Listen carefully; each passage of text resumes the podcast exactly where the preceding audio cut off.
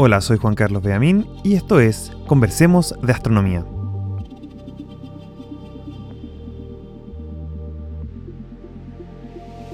Seguimos con nuestra saga sobre materia oscura. En esta ocasión nos preguntamos qué son los cúmulos de galaxias, cómo podrían llegar a existir si es que no existiera la materia oscura, qué rol jugó en la historia del universo el que exista la materia oscura estas y otras preguntas las contestaremos con la doctora en astrofísica de la Universidad de Harvard y actualmente docente en la Universidad Andrés Bello, Julie Nantes.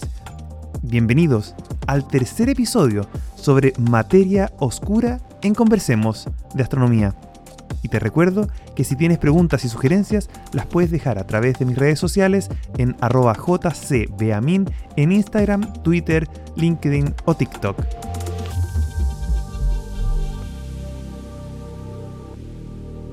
Quiero presentarles a Julie Nantey, académica de la Universidad Andrés Bello en Chile, doctora en astrofísica de la Universidad de Harvard y experta en el estudio de grupos y cúmulos de galaxias. Julie, bienvenida a Conversemos de Astronomía. Uh, muchas gracias por invitarme y bien, me encanta hablar de la astronomía. Intentaré uh, no hablar demasiado rápido porque aprendí español 30 años y mis 13 años en Chile no me quitan el acento gringo. Uh, no hay problema, no hay problema. Aquí estamos para hablar de ciencia. En los episodios anteriores contamos que gracias a los estudios de cómo se movían las galaxias en cúmulos de galaxias, podíamos determinar que hay materia que no vemos y que llamamos materia oscura. ¿Nos puedes contar quizá algo más básico? ¿Qué es un cúmulo de galaxias y cuáles son sus componentes principales? Bien, un cúmulo de galaxias es un conjunto de materia de todos tipos que alcanza un mínimo de 100 millones de millones um, de veces la masa de nuestro Sol um, dentro de un espacio más o menos el tamaño de nuestro grupo local, es decir, unos pocos miles de millones de años luz. Y eso es en cuanto al tamaño del universo entero, no tanto espacio. Es, bastante reducido para tanta materia, son muchas galaxias. Sí, pueden tener hasta mil galaxias, incluyendo las enanas, en comparación con más o menos 50 galaxias, incluyendo las enanas, dentro del grupo local.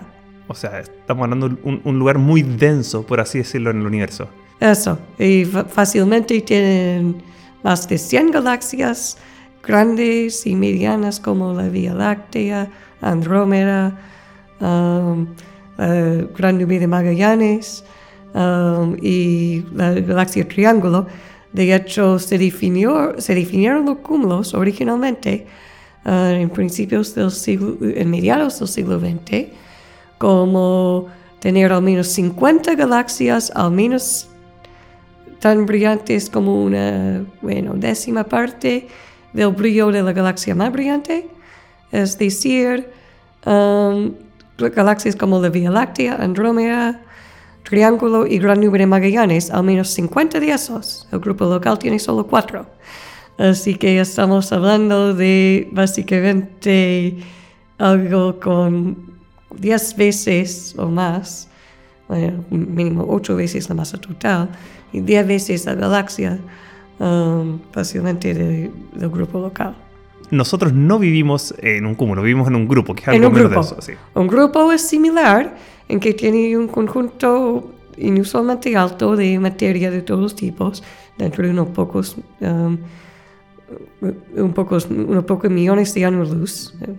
5 o 10 millones de años. luz. O sea, ya en esta caja una gran cantidad de materia. Pero tú mencionaste que si bien tienen 50 galaxias grandes, em, también hay otros materiales, hay otros elementos. Por ejemplo, hay, un gas, hay mucho gas que, a veces nos cuesta imaginarlo. ¿Esto está también en los grupos o en menor cantidad?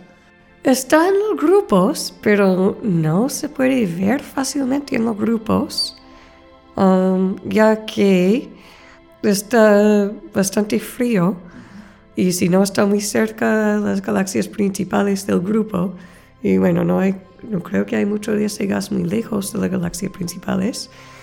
pero no brilla mucho en ninguna longitud de onda del espectro electromagnético um, que podemos ver fácilmente. Tenemos eh, eh, en las afueras de las galaxias principales tenemos halos de gas que brillan en rayos X, tienen temperatura de unos pocos millones de kelvins. Kelvins son grados Celsius, pero medidos desde el cero absoluto. O sea, esto es gas mucho, mucho más caliente que la temperatura del Sol, de, de la que nosotros Sí, vemos. de como, sí, la temperatura del Sol es aproximadamente 6 millones de, o, sea, 6 mil kelvins. Y eh, eh, en las afueras de una galaxia como la Vía Láctea o Andrómeda puede llegar a tener unos 6 millones de kelvins. Así que mil veces más caliente que el Sol. Y por Ah. eso brillan rayos X. Sí, por eso brillan rayos X y el Sol, y el sol brilla en luz amarilla principalmente. Claro. O sea, en, en los cúmulos, y y en esto es aún más importante, en los cúmulos de galaxias, el, el gas, ¿cierto? Sí. ¿Cuánta- si uno quisiera comparar, porque el- ese gas lo podemos ver, brilla. Sí, No- porque... no es materia oscura. No es materia oscura, eh, materia normal, materia brillante, um, brillante en rayos X y mucho más difuso de lo que vemos, bueno, eh, dicen que no hay aire en el espacio. Esa es mentira. Hay aire en el espacio, pero alrededor de eh, en nuestro barrio de la Vía Láctea, ese aire tiene una concentración de aproximadamente un átomo por centímetro al cubo. Um, y eso es como quintillones menos, sí, Nada, nada. eh, casi nada. Sería irrespirable. Eh, sí, no, no es respirable y además su composición tiene menos de 2% de oxígeno y en forma atómica, no molecular. Um, eh, pero la- el gas en un cúmulo de galaxias que brilla en rayos X es mil veces más, eh, mil veces menos denso que eso. Es decir, hay, una, hay un átomo por litro Wow. del espacio. Eh, Pero casi nada, pero igual se puede ver y se puede ver su brillo porque estamos viendo a lo largo de todo este espacio de unos 5 millones de años luz al cubo. Um, al final ocupa mucha materia porque ocupa mucho espacio. Sí, mucho, ocupa mucho espacio. Una- un átomo por litro, pero ¿cuántos litros hay en 5 millones de años luz al cubo? Muchos. Muchos. Por eso podemos verlo, aunque sea tan difuso. Y a pesar de que es tan difuso, eh, si uno quisiera poner, Perfecto. si uno quisiera poner, no hay problema, eh, en una balanza, el, todo este gas que a, simple vista no lo podemos ver, tenemos que usar un instrumento de rayos X, si uno pone la balanza a eso y la masa de las galaxias, ¿qué pesa más? El gas. El gas, ya, ya, aún así es mayor, más Sí. que las estrellas, más que, que los planetas, que. Que eh, como pesa fácilmente tres o cuatro veces la, la galaxia. Wow. Porque eh, una gran porción de ese gas nunca logró formar parte de una galaxia. Porque estaba antes como en las afueras de las galaxias, entre las galaxias. Y después cuando se formó el cúmulo, ese gas eh, eh, eh, todo empezó con la gravedad del cúmulo, las galaxias y también los átomos del gas se mueven a una rapidez de fácilmente 700 kilómetros partidos en segundo. Eso es 700 mucho más kilómetros. rápido que un avión de guerra, por si acaso. 700 kilómetros Kilómetros por por segundo. segundo. Todavía Rapidísimo. está lejos de ser la rapidez de la luz. Sí, pero Pero está mucho más rápido que cualquier cosa que que, el vemos. sonido, que los que aviones. el sonido, que los aviones de guerra, que andan más rápido que el sonido, Um, mucho rap- ra- más rápido que un tren bala, Um, así que más rápido que Superman. Bueno, quizá no más rápido que el Flash, que puede superar la rapidez de la luz, Ya, pero, pero- más rápido que Superman. increíble que, que pueda hacer, bueno, todo esto. Y ya dijimos en los episodios anteriores que mirando cómo se mueven las galaxias, llegamos a la conclusión de que hay más masa que solo este gas y que las galaxias. Pero, ¿cómo sabemos realmente la masa de lo que no es materia oscura? O sea, ¿cómo sabemos que realmente hay tanto gas? Tú me estás diciendo una partícula por litro. ¿Cómo se mide todo eso? Básicamente, esta partícula por litro bueno, podemos medir todos los rayos X que vienen de eso Y sabiendo su espectro, sabemos la temperatura, ah, que típicamente supera los 10 mil millones ah, de kelvins. Lo típico millones, en un ok. cúmulo de, en el cúmulo de Virgo se estima que son unos 70 um, mil millones, se- sí, te- 70 millones de kelvins. Um, y sabiendo, bueno, esa temperatura eh, podemos determinar el espectro y de la luminosidad del brillo total que viene de rayos X, considerando que tan lejos es ese cúmulo de galaxias, podemos estimar, podemos modelar cuánto de, de- de estos um, átomos solitarios deben estar brillando y sabemos el, el peso promedio de un átomo de gas por estimar que tiene composición similar a nuestro Sol. Aproximadamente por, ah, por peso es 70% hidrógeno, um, un 28% helio y un 2% otras cosas, como oxígeno, carbono, fierro, que sea. O sea que finalmente lo hacen como una transformación, por así decirlo. Los Eso. astrónomos miden eh, cuánto brilla y nosotros decimos, ok, necesitamos tantos átomos Sí. para que se produzca este Sí, brillo. Tantos átomos a esta temperatura Ajá. que determinamos de la forma del espectro de rayos X para que haga ese, ese montón de brillo. Ya, perfecto, ah, o sea, sí esa luminosidad. Y así estimamos la masa del gas. Y estimamos la masa de galaxias, eh, asumiendo que en galaxias que no han formado estrellas desde hace varios ah, miles de millones de años, Típicamente, para cada brillo del Sol que hay de esa galaxia, hay 10 masas del Sol, porque la mayoría de las estrellas en esa galaxia o son muertas hace rato o son enanas y tienen harto todavía para vivir, pero que brillan mucho menos que el Sol por su masa. Ah, perfecto. Entonces son dos maneras diferentes. El gas lo medimos midiendo la temperatura y haciendo Sí. esta extrapolación, por así decirlo. Sí. Y las, las estrellas también asumimos un poco que... Sí, asumimos como eh, um, la razón de masa de luz típico de una estrella en una galaxia que no ha formado estrellas nuevas desde hace mucho tiempo. Perfecto. Eso me imagino que tiene que dar lugar a algunas incertidumbres, o sea que nosotros podemos decir, bueno, este cúmulo tiene tanta masa y debe tener un margen de error, a lo mejor... eh, ¿Podría ser esa la razón de que no exista materia oscura o no? ¿Qué crees? Es que, sabiendo la masa que está en las galaxias, en sus, estrellas, y la masa que está en el gas, haciendo esos cálculos, esos ajustes, esa masa no alcanza para que las galaxias se mantienen juntos, andando más rápido que Superman dentro de um, un espacio de 5 mil millones de años luz al cubo, o 5 millones de años luz al cubo. Um, eh, esas galaxias no, no deberían mantenerse juntos, orbitándose, y tampoco esa rapidez, sin que haya cinco o seis veces más masa de lo que podemos modelar que viene del gas y de las estrellas. Ya, o sea, Y por eso sabemos de los cúmulos que hay materia oscura. Entendido. Ya, ahí eso yo creo que es súper importante que le quede claro a todos quienes están escuchando que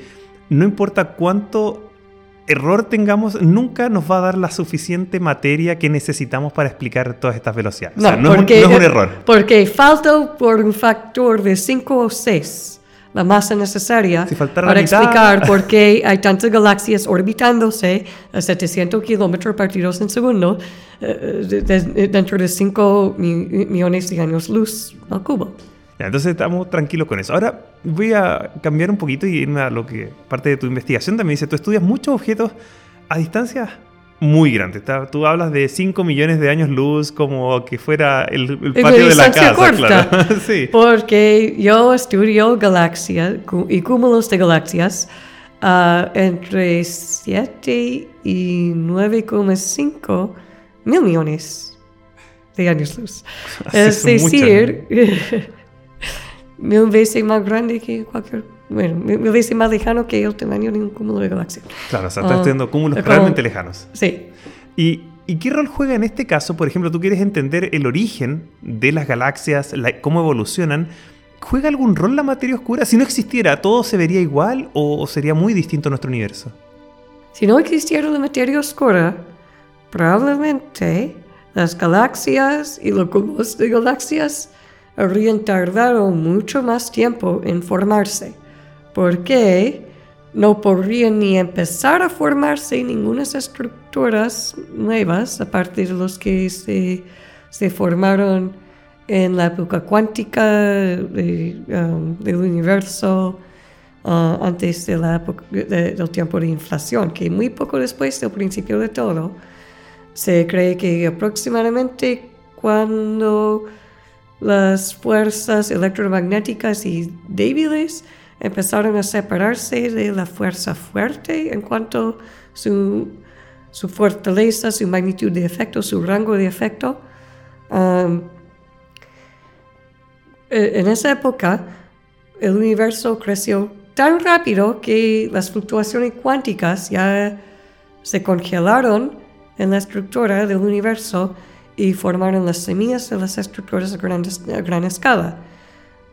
Pero por un rato más no podrían evolucionarse mucho esas estructuras para, para formar cosas como grupos y cúmulos de galaxias, y ni menos con la materia brillante, ya que, la materia brillante estaba siempre teniendo luz rebotando entre sí, uh, estaba en una forma de plasma hasta unos um, 400 mil años después del principio de todo.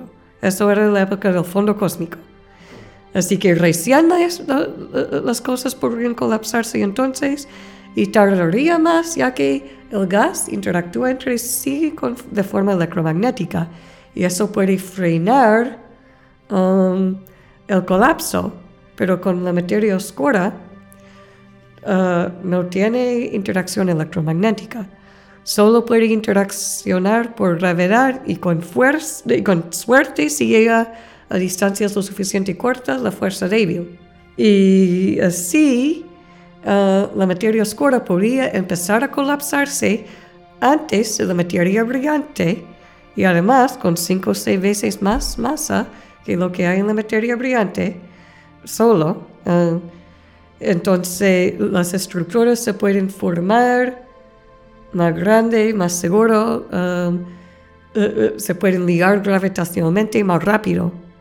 Así que um, no tendríamos las galaxias ya a redshift 14 como hemos visto últimamente con James Webb Space Telescope, ni cúmulos de galaxias ya a redshift 2, uno y medio.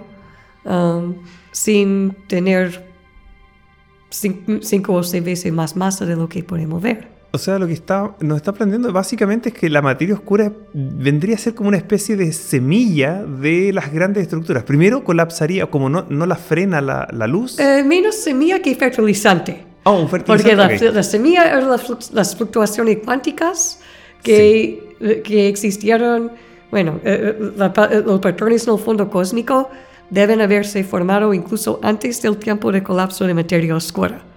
Ah, pero, pero, la materia oscura funciona como fertilizante para que esas estructuras semilla de las fluctuaciones cuánticas pueden, eh, pueden colapsarse a estructuras más densas hasta poder formar galaxias y subgrupos y cúmulos. Qué buen, qué buen concepto. Entonces, en torno a eso crecen todas las galaxias, las, estrellas, galaxias y, cúmulos de, galaxias, gracias a la materia oscura. Si no, entonces sabremos que no, no podrían ser. Sí, la materia brillante es como, es como el aire y el sol eh, que hacen y el agua, que, que, son la materia física de la, planta. Típicamente eh, necesitamos en muchos casos más tierra que planta, para que la planta pueda formar sus raíces y sacar sus minerales esenciales. Exacto. Y así mismo lo, hizo la, la, materia siguiendo a la materia oscura. Qué interesante. Y bueno, la verdad es que ahora nosotros vivimos en un, en, un tiempo donde el, el, modelo que explica lo que tú me estás diciendo se llama, eh, el lenguaje técnico por así decirlo, se llama lambda CDM, que significa modelo de materia oscura con una constante cosmológica que representa en este caso la energía oscura, que ya dijimos en el episodio pasado, es algo que vamos a ver más adelante, no todavía. Ahora, ¿qué hace que este modelo, que, que tiene materia oscura, energía oscura, que lo haga tan interesante a pesar de que llevamos décadas y todavía no podemos encontrar qué es lo que la forma. Bien, uh, a los astrónomos no nos gusta que no entendemos 96% del universo. Seguro. Pero somos más, uh, uh, aceptamos eso un poco más que lo físico puro quizá. Um, y que gente fuera del campo porque sabemos que tan complicadas pueden ser las cosas. A fines del siglo XX descubrimos que no solo el universo se estaba expandiendo, estaba expandiendo, se estaba expandiendo más rápido ahora que hace uh, que aproximadamente cuando nació el Sol y, y un poco antes de eso. Así que la expansión del universo se está acelerando. Eso era el resultado preocupante de las supernovas. Y eso era súper raro. Y había otro problema que vimos también ya para fines del siglo XX, que um, por toda la materia brillante y oscura juntas que podíamos, que podíamos mapear, um, faltaba, um, bueno, eh, faltaba como dos o tres veces más eso um, para que el universo tenga la geometría euclidiana en teoría, pero en práctica había otras evidencias por, um, eh, por los tamaños y formas de las galaxias que podíamos ver en las lejanías, que la galaxia sí tiene geometría euclidiana. Y un par de años después, en principios del siglo XXI, salieron los resultados de, del primer satélite, satélite, del fondo cósmico de alta resolución, WMAP. Um, era el hermano grande de... Um, sí, eh, eh, sí, era el hermano chico de Kobe y el hermano grande de Planck, um, que tiene una más alta resolución. Y tanto WMAP como Planck, un poco años después de unos pocos años después de WMAP, confirmaron que por la, forma del espectro del fondo cósmico y el tamaño que vemos para esas, um, esas fluctuaciones primordiales causadas por um, eh, eh, eh, las cosas que pasaron antes de la inflación, que la geometría del universo era euclidiana. Y, además, e, e, ese espectro del fondo cósmico también sugirió que la materia brillante y oscura juntas no pueden ser más de 30% de la energía materia combinada, porque, como dijo Einstein, materia y energía son distintas formas de la misma cosa, um, que hace la geometría del universo euclidiana al promedio. Um, salvando, bueno, salvo parte cerca de un agujero negro, es un poco menos euclidiana en un vacío, pero, pero en términos generales, euclidiana, euclidiana la geometría. Y eso solo es posible si tenemos tanto materia oscura como energía oscura que también puede um, explicar la aceleración del universo. Así que no saber que es 96% del universo es lo que mejor explica por qué, eh, por qué el universo se ve como se ve con geometría euclidiana, con, eh, eh, con el tamaño que tienen las fluctuaciones primordiales, um, el tamaño angular, es decir, um, con los cúmulos de galaxias habiendo forma, habiéndose formado cuando se formaron, con las galaxias individuales, um, manteniendo su dinámica que tienen, que es sin perder sus Uh, sus nubes de gas más lejanas que andan tan rápido como cosas en uh, las distancias promedias, las distancias intermedias del centro de la galaxia. Es la cosa que deja menos sin explicar, aunque, pero menos sin explicar es, no, que es 96% del universo. Es un, hay que elegir un camino. Por un lado tienes una teoría que te, te, explica lo que tú decías recién, pero... pero Todas estas observaciones extrañas, pero por otro lado, bueno, los físicos no sabemos, eh, eh, los físicos no saben que es 96% del universo. Buena tarea. Y desde la astronomía, bueno, tú mencionabas recién observaciones que se hacen en eh, ondas de microondas, que son las del WMAP, las de Planck, ¿cierto? Son unas que no se pueden observar con los telescopios de la Tierra por, la atmósfera, pero se viene... De hecho, sí, sí, pueden, si se ponen en un globo o en una, montaña alta en Antártida o algún otro lugar súper remoto ¿Se ah, puede? Donde se, se puede, pero apenas y no desde el nivel del mar. Okay. Eh, ni siquiera para luz ópticas eh, es ideal el nivel del mar, ya que se puede, pero la calidad de imagen es baja. Claro, pero de todas maneras, se requieren subir, digamos, eh, esquivar la mayor parte de la atmósfera posible. Pero eso es para solamente estas observaciones que nos muestran el pasado muy remoto del universo, quizás. Pero en los próximos años, se van a instalar muchos telescopios en Chile, muchos nuevos telescopios espaciales, recién mencionaste el James Webb también. ¿Qué tipo de observaciones crees tú que serían interesantes desde el punto de vista de los cúmulos de galaxias o de las galaxias para poner a prueba y tratar quizá de encontrar o darle pistas a los físicos para esta materia oscura? Bien, eh, en cuanto a los cúmulos de galaxias y su evolución con el tiempo, creo que de los nuevos telescopios en proceso, Um, el que tiene más promesa es uh, uno poco conocido, de hecho, el telescopio Nancy Grace Roman, que se está construyendo en Estados Unidos. Eh, como la hermana chica de Hubble, que tiene aproximadamente su tamaño y su rango de longitud de onda, desde quizás ultravioleta a lo mejor hasta, dependiendo de cómo se hacen las cámaras, el infrarrojo cercano. Um, pero la ventaja que tiene sobre su hermano grande es que van a ponerle cámaras que son um, optimizadas para hacer sondeos masivos, es decir, ver una relativamente gran porción del cielo eh, en un cierto momento de tiempo. Es una cámara grande, digamos. Sí, una cámara grande para hacer sondeos de mirar cúmulos enteros de galaxias todo a la vez, lo que no se podía hacer fácilmente um, con Hubble, ya que su, um, eh, su cámara más grande, que era la que tuvo hace 20, hace 20 años, hasta hace 10 años, Advanced Camera for Service, um, esa era su más grande, pero con suerte podría ver casi todo un cúmulo entero en la época justo antes de la aceleración de, la expansión cósmica de lo que, en lo que yo me concentro. O sea, para, para, dar una idea, esa cámara era más chiquitita que el tamaño de la Luna. O sea, en ningún caso se podía ver la Luna completa. Era un, era un pedacito pequeñísimo. Sí, eso.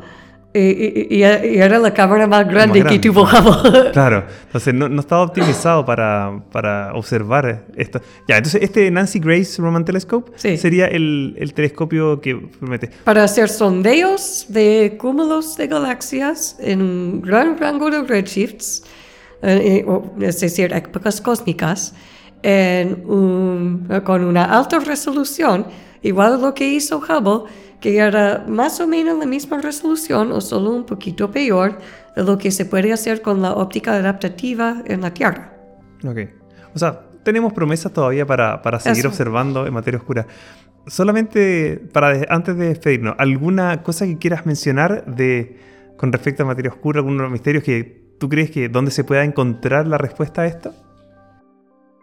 Bien, uh, mi postdoctorado, Humberto Rechiño, uh, se, eh, se enfoca en lentes gravitacionales y para entender las lentes gravitacionales, ya que um, un 80-85% de lo que hace este efecto es materia oscura, porque es un 80-85% de toda la materia en el universo, um, él se interesa en uh, la investigación actual sobre la materia oscura y y qué propiedades, qué rango de propiedades podría tener. Y se interesa en particular en una versión de materia oscura que se llama materia oscura autointeractuante, es decir, que es materia oscura fría. Fría significa que no anda ni cerca a la rapidez de la luz, aunque sea más rápido que Superman.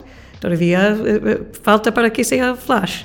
Um, pero que puede interactuarse de forma otra de fuerzas gravitatorias a distancia, bueno, o, puede, o que con suerte puede interactuarse con la fuerza débil, llegando a más, más cerca las partículas entre sí que creemos ahora.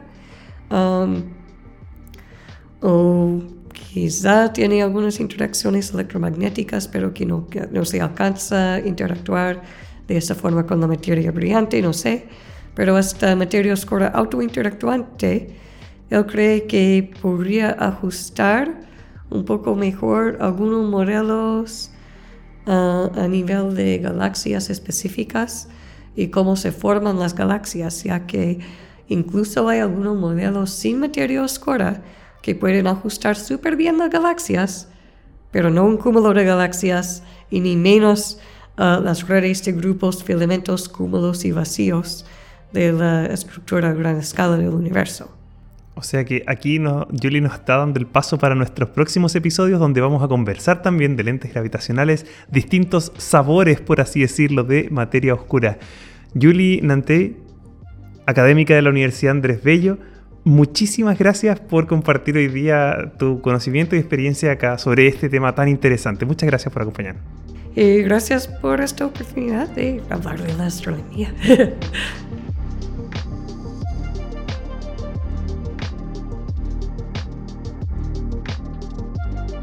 Espero que hayas disfrutado de este tercer episodio especial sobre la materia oscura. En el próximo conversaremos junto a la doctora en astrofísica María Gabriela Navarro, con quien hablaremos sobre una de las candidatos a la materia oscura más importantes en la década de los 90 y donde se hicieron grandes avances en la búsqueda de esta misteriosa materia, los machos. Así que si quieres saber más, no te puedes perder el próximo episodio.